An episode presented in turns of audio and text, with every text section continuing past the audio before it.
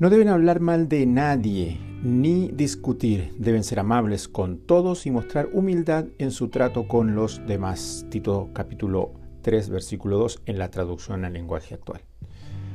De acuerdo a nuestra naturaleza, resulta absurdo hacer el bien a aquellos que nos hacen el mal.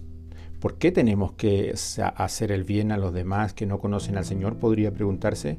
Pues porque de acuerdo a lo que dice este pasaje, Dios se manifiesta y manifiesta su voluntad, su amor, salvando a pecadores. ¿A quiénes salva Dios? A los necios, desobedientes, extraviados, esclavos de deleites y placeres diversos, a los que viven en malicia y envidia, a los aborcibles y a los que viven odiándose unos a otros. A esos Dios manifiesta eh, de alguna manera su amor y los salva, tal como lo hizo con cada uno de nosotros. Por lo tanto, si Dios salva a ese tipo de personas, nosotros no tenemos ningún derecho a despreciarlos. Dios nos ha salvado y Dios no salva a nadie por ser buena persona o alguien santo. Dios salva a personas de manera cierta y efectiva por todo lo contrario.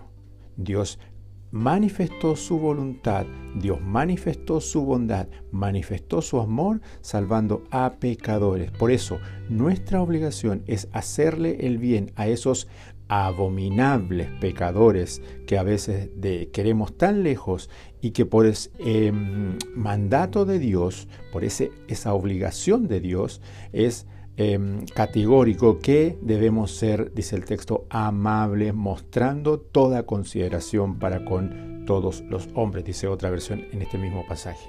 Tengamos presente entonces que Dios nunca salvó a los hombres porque hubieran hecho cosas buenas o porque hubieran sido buenas personas o hubieran sido intachables en su vida. No. Lo que vemos en toda la escritura y en todo lo que dice la Biblia es a un Dios salvando personas solo por su gracia.